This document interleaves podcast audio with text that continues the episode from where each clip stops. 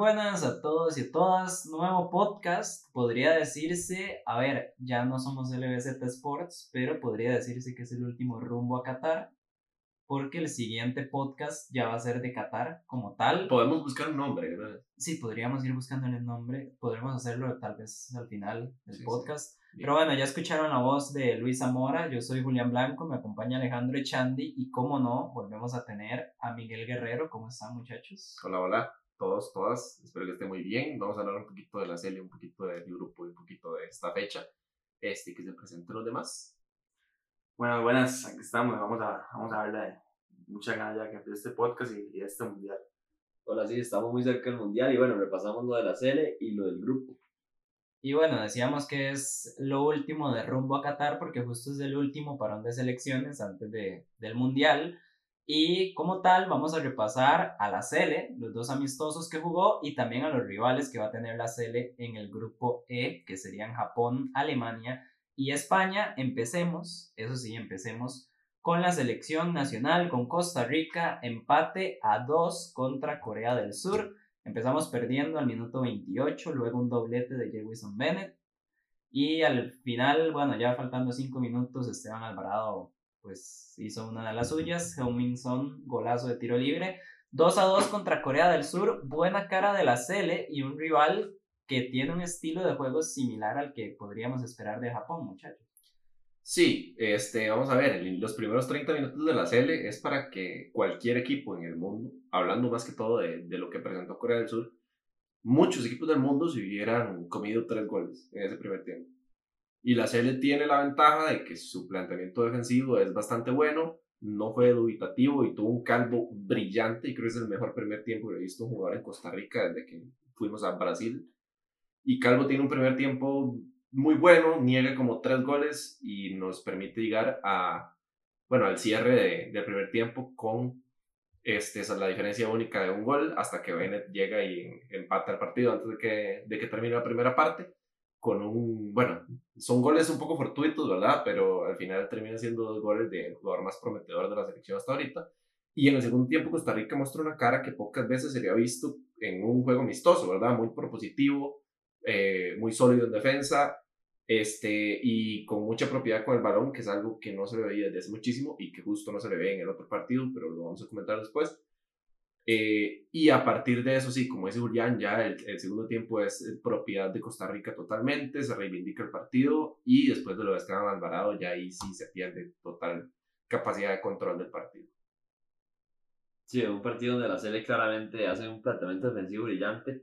Lastimosamente entra ese gol de Heung-Min Son en, último, en últimos minutos, ¿verdad? El error de, de Esteban Alvarado. Pero que era un partido de que la Sele merecía ganar, porque además de eso, Venegas tuvo el 3 a 1 ¿no? en, una ocasión clarísima que, que le puso la selección nacional. Y bueno, la desperdicia, y es un poco lo que hablábamos antes de empezar el podcast, de que a la Sele le falta ese 9 claramente con esta alineación Contreras y Campbell, que es la que debería jugar, y Bennett, para mí, que ese debería ser el tridente. Bennett que se lleva doblete. Eh, no hay cambio de Anthony Contreras, ¿verdad? Contreras claramente no es un 9 referencial, y además de eso no hay un cambio de un 9 referencial en, en la banca. Entonces hay que buscar qué puede hacer la serie en ese momento, porque es probable que en algunos partidos vayamos perdiendo. Entonces hay que buscar el partido y creo que va a estar la clave de, la selección nacional de que también lo pueda hacer cómo reaccionar cuando vaya perdiendo, que va a ser, no, no va a ser que seguro, pero, pero es probable que en alguno de los tres partidos vaya perdiendo el partido. Entonces, cómo reacciona, porque en la parte defensiva sabemos lo que tiene, y creo que estos defensas centrales demostraron eso, la, la agilidad que es crucial contra esos equipos que son muy rápidos y unos japoneses que van a ser rapidísimos al, al contragolpe. Yo, yo la solución para el 9 ya, ya se la dije, yo desde el desconocimiento dije Moya, pero bueno. Sí, ya después vamos a estar tal vez eh, hablando un poco de, de lo que podría ser Moyata, la convocatoria.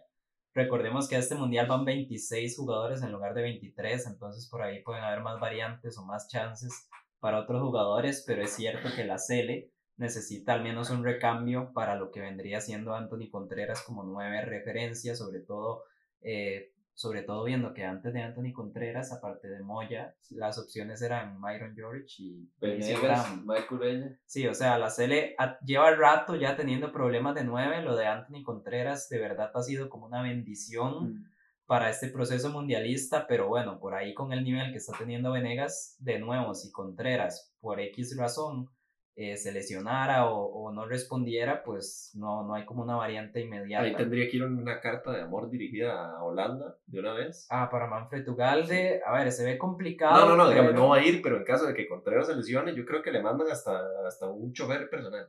Pero a ver, a ver, el tema con Ugalde también entra que es el tamaño de, del jugador, ¿verdad? No sí, digamos, no es un 9 de referencia Ajá, no como es un tal. 9 referencial. Sí. Y Anthony Contreras sí le lleva sus buenos centímetros en esa parte Sí. para ganar los juegos aéreos. Pero igual siento que tiene mejor cabeceo Ugalde que Contreras. Aunque, aunque Contreras sea un poco Yo más yo siento que por la, por la parte deportiva, o sea, Ugalde sería la pieza perfecta para, para la selección, por lo menos de recambio para Contreras. Pero sí es cierto que, pues, Que no ya, no Ya, ya no pensemos en Ugalde porque no Sí. hay. Y muchachos, nada más para cerrar con este partido, obviamente, pues el tema de Esteban Alvarado, que el titular, por supuestísimo, va a ser Keylor Navas. Después de ahí, me parece que la alineación que juega contra Corea probablemente sea la titular en el mundial. No sé Ya cómo lo ven ustedes. Quitando a podría- Chacón, tal vez. A ver, la, la repaso rápido. Oscar Duarte, Francisco Calvo, Carlos Martínez y Brian Oviedo. Para mí esa es la línea de cuatro del mundial. Ojalá hubiera no. Es que sale con línea 4. Hay que ver si, si llega Matarrita y cómo llega, pero Oviedo pareciera que va a ser el lateral izquierdo titular. En media cancha, Daniel Chacón y Celso Borges. Yo no sé si bandas, Chacón vaya a jugar de titular. Jelsin Yo, Tejeda. yo pon- o sea, si está Yo Tejeda, Tejeda fijo. Yo prefiero a Chacón. Pero... Yo prefiero a Chacón. Si está Tejeda, Tejeda a porque Tejeda. Tejeda ofrece algo que Chacón no y es la salida. Así como que la ofrece tantísimo. No, pero comparado con el Tejeda de hace 10 años, este Tejeda de ahora tiene un control de balón superior. Y superior a Chacón, a mi parecer. Pero le gana- Pero, hay una cosa que pesa en los mundiales y que Tejeda Sí. tiene muy controlado y es saber jugar esos partidos. Y Chacón, vamos a ver, que hasta ahorita es que empieza a tener rodaje con la selección. Y Tejeda tiene algo que no tiene Chacón. La, la cosa es que ese jugador va a tener que ser Y- el complemento de Celso, ¿verdad? Y Igual yo creo, yo creo que no vamos a jugar con Torres, Con Gerson aunque Torres. yo sí lo pondría, pero yo siento que la serie va a jugar con tres en el centro y esos tres van a ser de marca. O sea, Ah, puede jugar Galo, Tejeda y Celso. No sucedió. No es sucedió- para para poner sin salas, ¿verdad? Es para poner el es- buzo. La... Es que hace- por eso no va a poner línea de cinco. A Y ver, así es fue como jugó en eliminatoria. De hecho, no, exacto, a eso iba, porque en este parón los dos partidos son de 4-4-2, pero en, a ver, en los últimos partidos de eliminatoria, que es cuando la se le levanta, eh, se termina jugando con línea de 5, ¿sí? Termina jugando Waston, Calvo y Duarte, Sí, sí, y 4 ya es 5-4-1. sí, o La ventaja de 5-3-2. Chacón es que la C le puede jugar con una falsa línea de 5, porque Chacón se puede tirar entre centrales y podemos sol- soltar a Galo y a Celso, o a Tejeda y a Celso, o quien juegue ahí. El asunto sí, eh, exactamente, se va a jugar con un 4-3-3 o se va a readaptar a este 4-4-2 que viene usando y la verdad este partido le sirvió, el otro no tanto. Pero bueno, para mi parecer Tejeda va a ser titular. Igual Y- Chacón es un muy buen jugador. Y bueno, para seguir, Jefferson Méndez va a ser titular Total, en Qatar. total, sí. Joel Campbell y Anthony Contreras también. También. Lo de Gerson Torres tal vez sí puede Sí. ser un poquito, pero, Pero yo, yo Depende veo, del partido, puede jugar. Sí, yo siento que Suárez sí le está dando como más protagonismo. Lo ha hecho bien, Sí, sí, Sí. lo está Se lo haciendo. merece, bien, se lo merece. Pero bueno, pasamos al Y además segundo. de, nada más un revulsivo, tener ese revulsivo. es Antes de-. Y si, Pasa- y si juega Carlos Martínez, no juega Fuller. Yo veo a Carlos Martínez Yo, sí, yo, Yo esperaría a Carlos Martínez. Sí. Y bueno, pasamos ahora al segundo partido, que más bien dio una cara muy opuesta, porque si bien la se le gana ese partido 2 a 1 contra Uzbekistán, la verdad es que el partido fue espantosamente malo, con un primer tiempo. No, es que todo el partido en realidad, pero lo El del primer- primer tiempo es, es Sí. para tirarlo a la basura sí. directamente. Pero bueno, empezó perdiendo la Cele al minuto 25, gol de Shomurodov, jugador de la Roma. Y Pudo ser como tres goles. a ver, al 92 Sí. y al 94, Anthony Hernández estrena con gol con la Cele y Kendall Waston haciendo la típica de cabeza. Medio gol de. Kendall Pero si es a la casa, empezaría yo a decir. para Sí, mundial. sí, pero a ver, este partido de la Cele me preocupa muchísimo y yo sé, a ver, yo quiero poner el primer debate sobre la mesa. Para mí, Juan Pablo Vargas y Kendall Waston no pueden tener ni dos minutos juntos en el Mundial. No, No, puntos no. Vamos a ver. más. Yo, y, y lo, lo comentábamos en el grupo ahí, este, Juan Pablo todas las bolas las recuperaba, Pero las perdí. pero las perdía, o sea, las entregaba inmediatamente. Y eso es algo que en Colombia no se ve. No, y Porque que- Juan Pablo en Colombia sale con mucha propiedad y hace asistencias y todo lo y está demás. jugando, Sí. tiene ritmo. Y lo raro es que se veía la confianza de él. Él tomaba la bola, daba los pasos hacia adelante, Sí. mucho más que Waston. Quería tener la bola, buscar ese, ese conductor, ser ese conductor de, de Costa Rica, que ninguno de los tres de la media estaba Ajá. haciéndolo. Ni Aaron Suárez, ni, ni Douglas López, ni, ni Ni Brandon Aguilera. Galo tampoco. Ni Bueno, Ga- Galo menos. Galo, Galo A ver, así, Galo para la salida, para mí sirve para dar pasos atrás. Galo no tiene mucha salida. Y, y un Juan Pablo, Juan Pablo Vargas que tomó esa responsabilidad y buscaba esos trazos largos, pero no salía ninguna. Sí, el- la ventaja que tiene es que es un jugador con confianza y que sabemos que es muy bueno. Quizá tiene, o sea, quizá no, tuvo un pésimo partido. Fácil fue el de los peores tres del partido, junto con, El peor. El junto peor. con Aguilera y, Para mí, junto con Aguilera y Waston. Sí. Waston es terrible Que Waston no salve el gol, Sí, no sí. me va a quitar Sí, los sí. 90 minutos. Sí, pero la- el, tap- Horribles. el tapadón Oh, de Aaron pero Cruz. bueno, Carlos Mora terrible también, bueno, no hizo nada. Sí, Carlos Morales. Pero bueno, el punto es que Juan Pablo es un jugador con mucha propiedad y con mucha regularidad y que la eliminatoria lo hizo bastante bien todos los partidos que jugó. Salvo Sí, uno. Jugó pocos. Jugó Pero- pocos, pero entraba bien. entraba Entraba, bien, de casi cerraba cambio, con autoridad, cerraba el bloque. Entonces yo creo que no podemos juzgar a, juzgar a Juan Pablo por un mal primer tiempo. El No. segundo tiempo no es bueno, pero tampoco regala tantísimo como el Yo primero. es que siento que no es un defensa, al menos para el contexto de la Cele, no siento que sea un defensa para, para empezar jugando. Yo siento que es el típico jugador que metemos al minuto 70 para cerrar un resultado.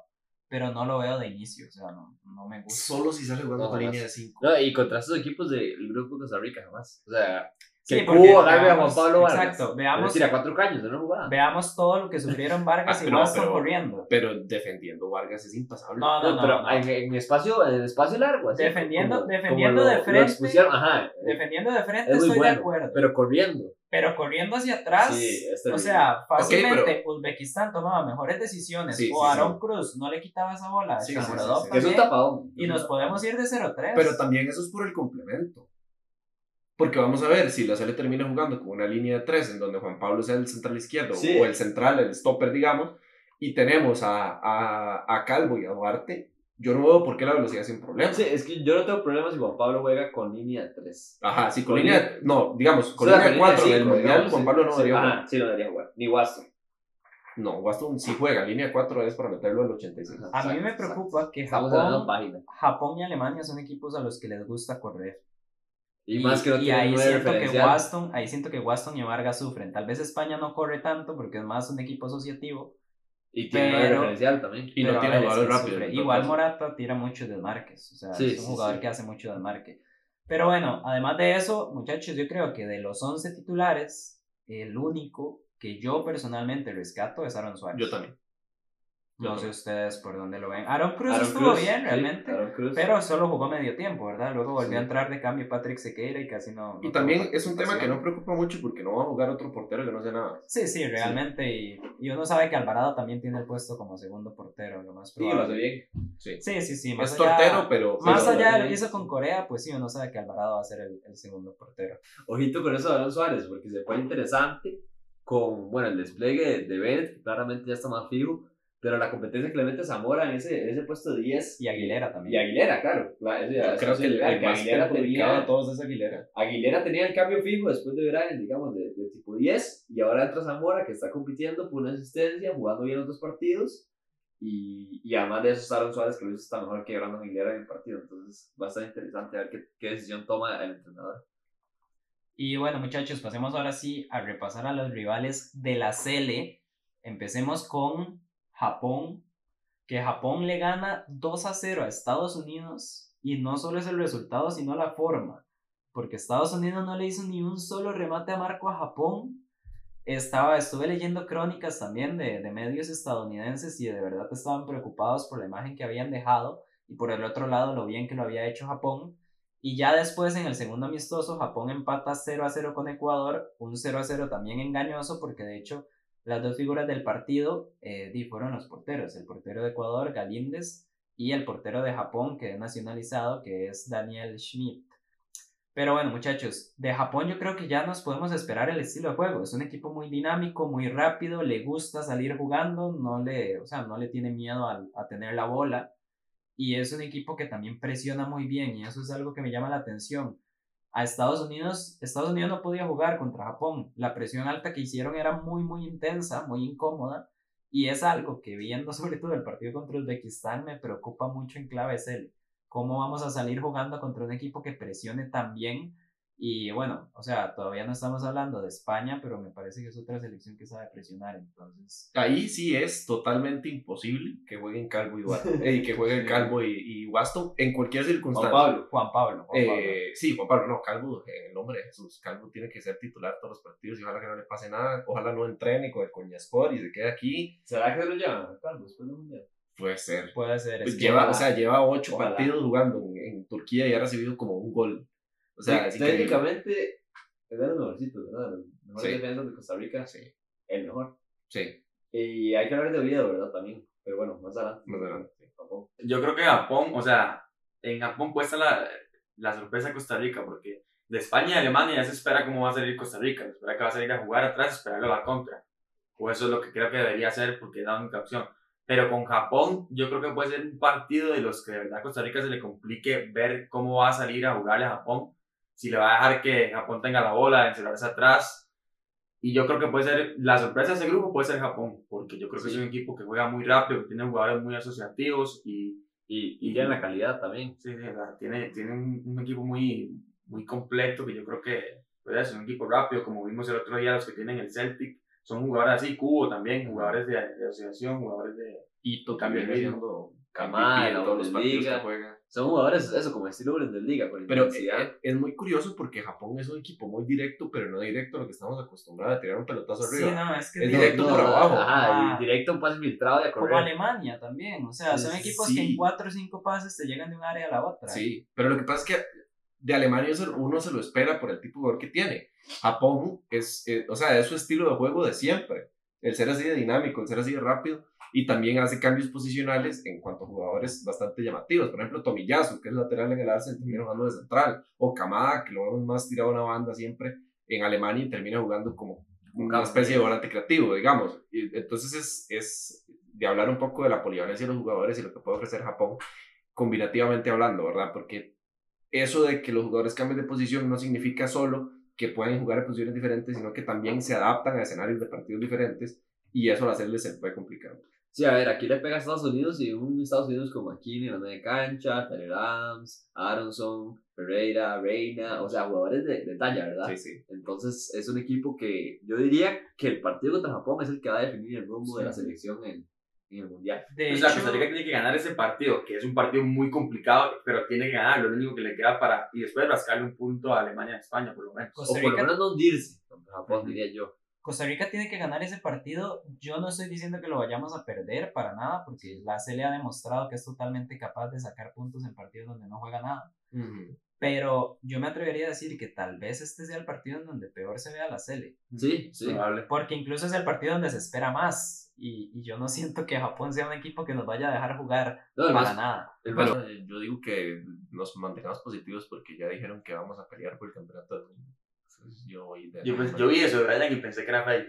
No, pero lo- no lo digo solo Brian, lo digo Brian y Waston. O sea, y, y, y además de- del chiste y todo lo demás, me parece muy bueno que, Ujú. que dentro del camerino de la CL se respire positivismo y se respire así sí, como esa capacidad de, de, de, de verse compitiendo, digamos, porque si van de, de bajo perfil y demás, pueden dar sorpresa, pero la mentalidad influye mucho. Sí, a ver, a ver, cuando repasamos lo del, lo del Mundial pasado, de Rusia 2018, la CL mete el bus completamente, ¿verdad? Los dos primeros partidos contra Brasil y, y Serbia. Contra Serbia, un tiro libre de Colorón, golazo y apague, tres puntos perdidos. Y contra Brasil, buen planteamiento todo el partido, no atacamos nada, tuvimos creo que un tiro de Celso. Y Brasil en los últimos dos minutos nos mete dos goles. Y prácticamente estamos eliminados. Entonces, en el último partido contra Suiza salimos a jugar y es el mejor partido de la serie mundial. Entonces, es lo que yo, yo, yo creo que debería hacer la selección, jugar sin miedo y, y jugarlo 1-1 y si nos comemos 4 5 y nada que hacer. Y a ver, otro punto ya para cerrar con Japón es que tiene muchas variantes. Sí. Eso es otro, porque viendo las alineaciones contra Estados Unidos y contra Ecuador, que a ver, son buenos resultados y el equipo da buena imagen, No. el equipo cambia muchísimo. O sea, de hecho me parece que si acaso uno o dos jugadores repiten alineación, pero entonces es un equipo que también tiene muchas variantes. En un partido juega Kubo y Kamada, que juegan, son conocidos en Europa, y al siguiente juegan Minamino Furuhashi, que ya lo mencionamos del Celtic. Entonces es un equipo, pues bueno, tiene bastantes variantes y un equipo peligroso. Y no solo eso, sino que se defiende, o sea, se defiende en, en- plan de defenderse, sino como que mantiene un buen esquema y un buen partido en los dos. Aún con la banca y con el equipo titular. Digamos que es algo que la Sele, aunque resultadísticamente hablando, digamos, tal vez así lo vean las personas de Japón o de Alemania o España, es una buena jornada. Sí es cierto que se dejan ciertas dudas en algunos espacios, cosa que en Japón quizá no. Sí, una media cancha de Japón de Minamino, Kamada, Kubu y arriba Furuhashi. Me asusta a mí. A mí lo que me sorprende es que tienen demasiado como perfil de jugador parecido, que todos tienen un estilo de juego muy marcado. Todos muy Ojito, ojito. Japón contra España. Yo creo que Japón le gana a España. O Alemania también. O sea, yo siento que Japón- Alemania, Alemania es un equipo que sufre mucho contra equipos rápidos. A mí no me sorprendería para nada que Japón le saque un punto a Alemania o a España. O sea, No, no, bueno, no, más de un punto incluso. Sí, hasta por ganarle. A ver, recordemos el mundial anterior en Rusia, Japón estuvo a nada, a nada, a a nada Bélgica. de sacar a Bélgica en octavos de final.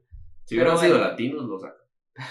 Pero bueno, muchachos, pasemos a España, que es otro rival de la Sele. España perdió, a ver, clasificó al, al Final Four de la Nations League, pero eh, las a ver, las sensaciones tampoco es que sean buenísimas. Está Miguel Guerrero. Perdió 2 a 1 con Suiza en casa y ya después, al minuto 88, Álvaro Morata le dio el pase ganándole 1 a 0 a Portugal después de un primer tiempo espantoso, así las cosas. Pero bueno, la cosa, a ver, yo siento, y, ahorita va a hablar tal vez un poquito más Miguel al respecto, pero yo siento que el problema que tiene España en este momento es que tiene cinco jugadores, por decir así, bueno, tiene una base de jugadores que al momento que falte alguno, se nota mucho el bajón. Yo lo que creo, digamos, el partido de Suiza, lo que se le complicó a España es que España está acostumbrado a meter, a los, a los equipos atrás. Pero Suiza salió a presionar muy fuerte. Y, y yo creo que a España le costó muchísimo en salida. O sea, le- o sea, parece que estaban Pau y Eric. Estaban fallando demasiado en salida. Eh, Azpilicueta también, Jordi Alba. Y por eso tal vez puede ser lo de Japón. Tenía razón eh, Alejandro, que es un equipo también muy rápido que le puede, le puede hacer eh, una presión ahí importante a España y se le puede llegar a complicar. Yo creo que España se siente cómoda encerrando un equipo. Si Costa Rica se encierra atrás con España, o sea, España se va a sentir cómoda, pero también es cierto que muchas veces le cuesta abrir el marcador. El último pase le Sí, cuesta. le digamos. cuesta. Entonces, yo creo que no es del todo malo encerrarse, pero sí es cierto que España eso es lo que quiere, tener la, la ola, encerrar al equipo atrás. Pero si pasa el tiempo, pasa el tiempo y no abre el marcador, es cierto que, que le, le falla ahí como ese último pase, llegar a abrir el marcador. A mí es que al, yo saco dos cositas. Primero en delantera, siento que Ferran Torres, Pablo Sarabia, y estamos de acuerdo que el segundo partido juega Morata, que es un poquito mejor, pero no sé, me quedan debiendo Sí, Ferran o sea, Torres y Pablo creo Sarabia. que es el, el- Mucho. Siento que Y- falta como, y- como desborde, No. o sea, alguien que pueda hacer algo diferente. De hecho, Nico contra Williams. Portugal eso fue lo que, lo que cambió el partido. Entró Nico Williams y Jeremy Pino, que son jugadores no muy conocidos, pero son muy rápidos los dos y, y entraron a desbordar a los laterales de Portugal. Y ojito, aquí les traigo el dato para con la selección española. que a mí- Dato. Que a mí, me- que estaría siendo patrocinado en este momento, pero no tenemos patrocinio. Panini, que si nos quieren patrocinar. Panini. Da- Dato Panini. Ahí les va. Bueno, la, roja es, es la selección de las tops, de las favoritas, que pone más jugadores, bueno, que llama más jugadores a la convocatoria que no, que no juegan. Que Eso, eso decir. que tienen pocos minutos. Le lleva muchísimo a la selección argentina, que es la segunda. Y bueno, algunos de ellos son Eric García, que juega un poco menos del 60% de los minutos con el Barça. Aspilicueta, menos del 50% con Chelsea. Y Ferran Torres y Jordi, menos del 30% con el Barça. Pablo Sarabia, menos del 30% con el PSG.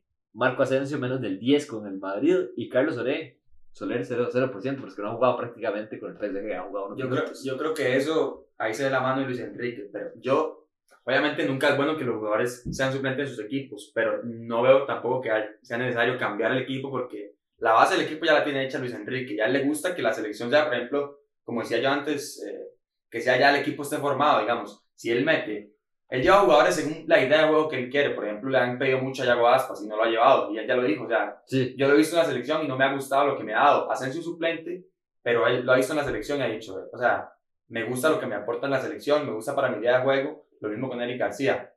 Obviamente, lo mejor es que los jugadores lleguen con ritmo de competición, pero él tiene una base muy marcada, un estilo de juego muy claro y sabe qué jugadores le van a aportar eso. Yo creo que por ahí es donde va que lleve tantos jugadores que no estén participando mucho en, los equipos. Hay un asunto con España, que es que tiene el estilo de juego demasiado marcado y le pasa un poco lo que le pasaba a Centeno con Saprissa, que es muy rígido en ese estilo. de- O sea, por más presión alta que tenga el otro equipo o por más planteamiento distinto que le ofrezcan, o sea, se mantiene, que eso en parte está muy bien porque es la identidad de juego de España, pero en parte preocupa, porque ahorita estamos repasando un poco con Suiza, pero después lo vamos a ver, que incluso podríamos ir pasando. Contra Portugal, España tiene la bola aproximadamente 60, 70, 70%, pero no genera nada. Sí, las ocasiones claras fueron de Portugal. Y el problema es cuando un equipo presiona alto. Portugal ahorita es que tenía Cristiano y vamos a ver, no es que es lento, porque Cristiano sigue siendo rápido, pero ya no tiene el mismo ritmo que antes. No, y no se va a gastar, Sí, sí, ojo sí, morado, sí, no. hecho leña. Y vamos a ver, y no presionaba tanto arriba, pero las veces de la salida de España se le complicó un mundo salir. Y no le reventaban. Y ya lo decía Miguel con, con Suiza y también les costó y es exactamente lo que dice Alejandro, o sea, no cambien ese estilo de juego y eso puede perjudicar mucho a España. Eh, pero también obviamente su ventaja, vemos en el partido contra Portugal que plantea a mi gusto un, juego muy defensivo, plantea España de defenderse con la bola y de ver qué sucede arriba, para eso pone un poco a Morata, a Morata de poste y Ferran Torres que solo tiraba pases con el borde externo. Este, y después, con los cambios que hace, que son Pedri, Gavi, Jeremy Pino, Nico eh, Williams, Busquets. Busquets. Busquets pero Sí, crucial, crucial. eh, es muy importante, pero digamos que no llega como a- a- al estilo que estoy definiendo, digamos.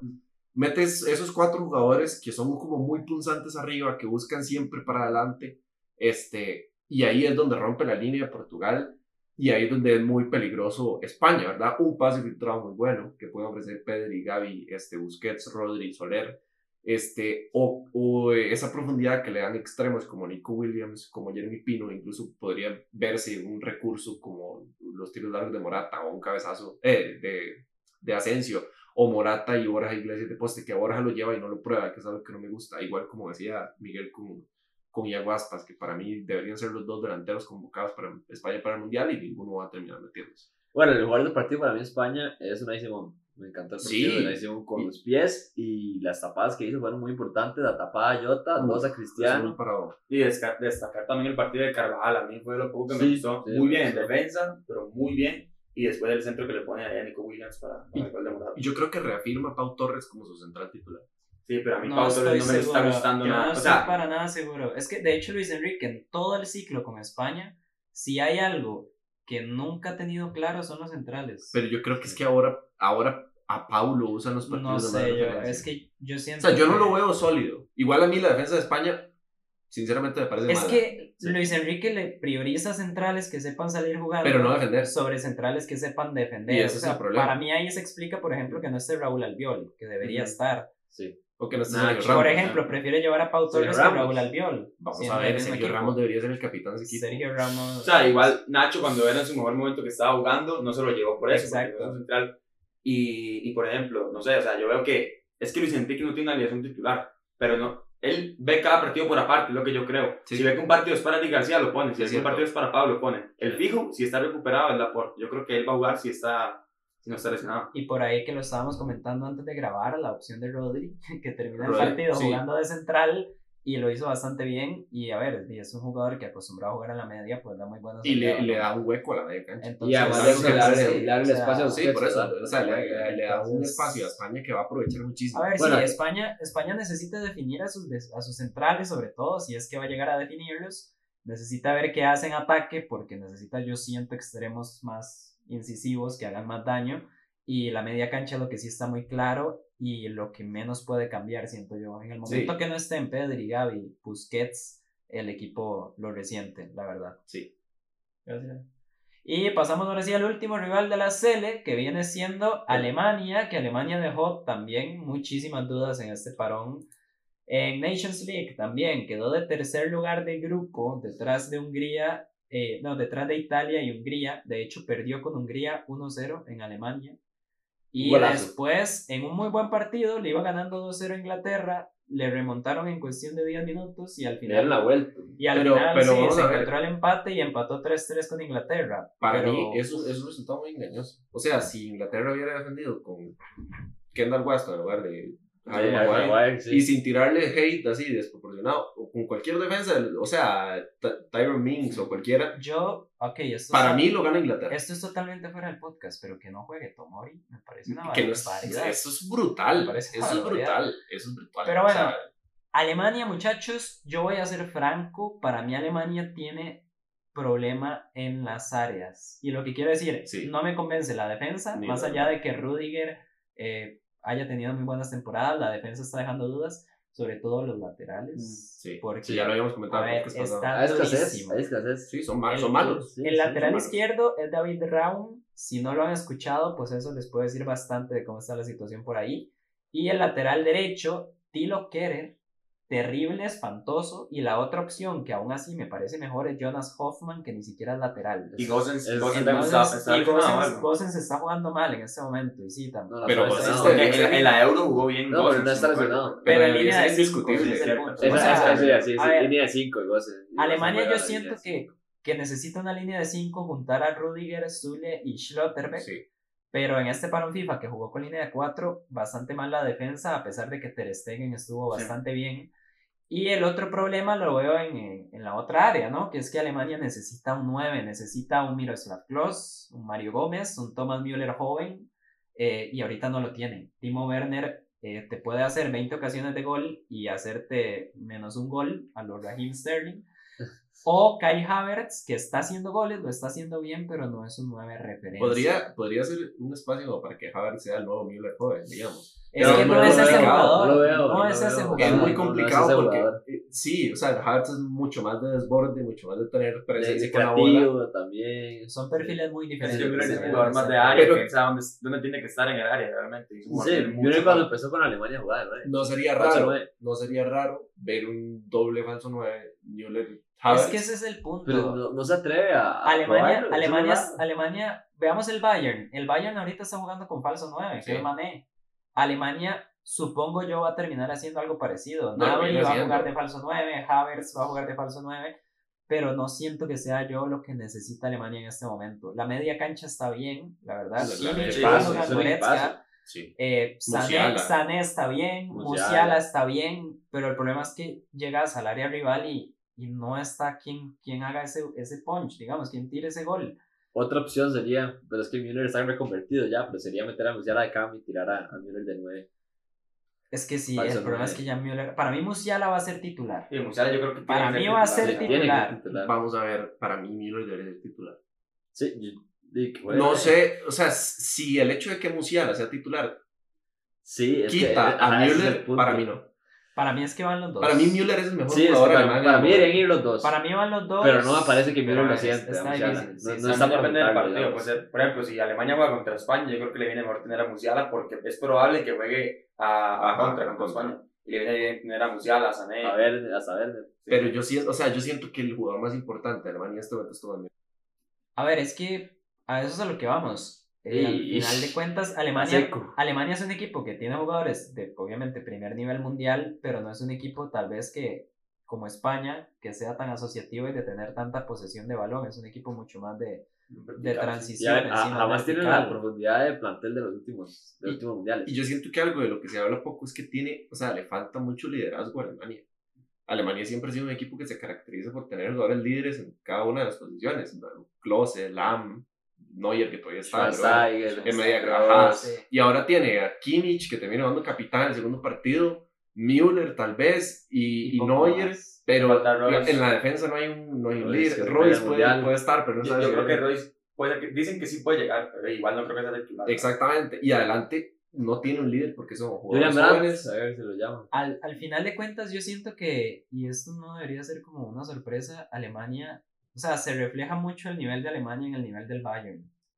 Y el Bayern ahorita está no está bien. Sí. Y Alemania no está bien. Y el entrenador de Alemania hace menos de, bueno, hace como un año era el entrenador de ese Bayern. Y Entonces, media plantilla de ese sí, sí, sí, o sea, 7, 8 jugadores del Bayern perfectamente pueden ser titulares en la selección. Entonces, no sé, yo siento que Alemania sí está teniendo, a ver, la defensa le tengo más fe de que, de que pueda dar un buen papel en el Mundial.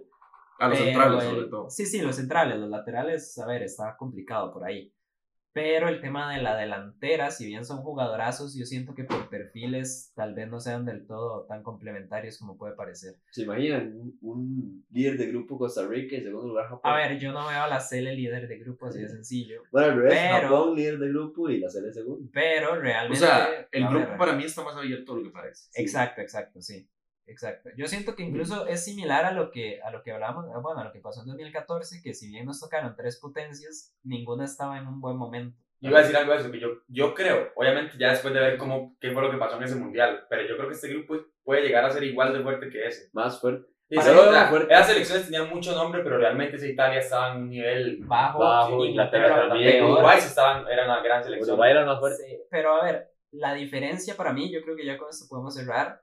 Para mí la diferencia es que la Sele del 2014 jugaba mucho mejor que la de ahora. Porque tenía Cristian Molano.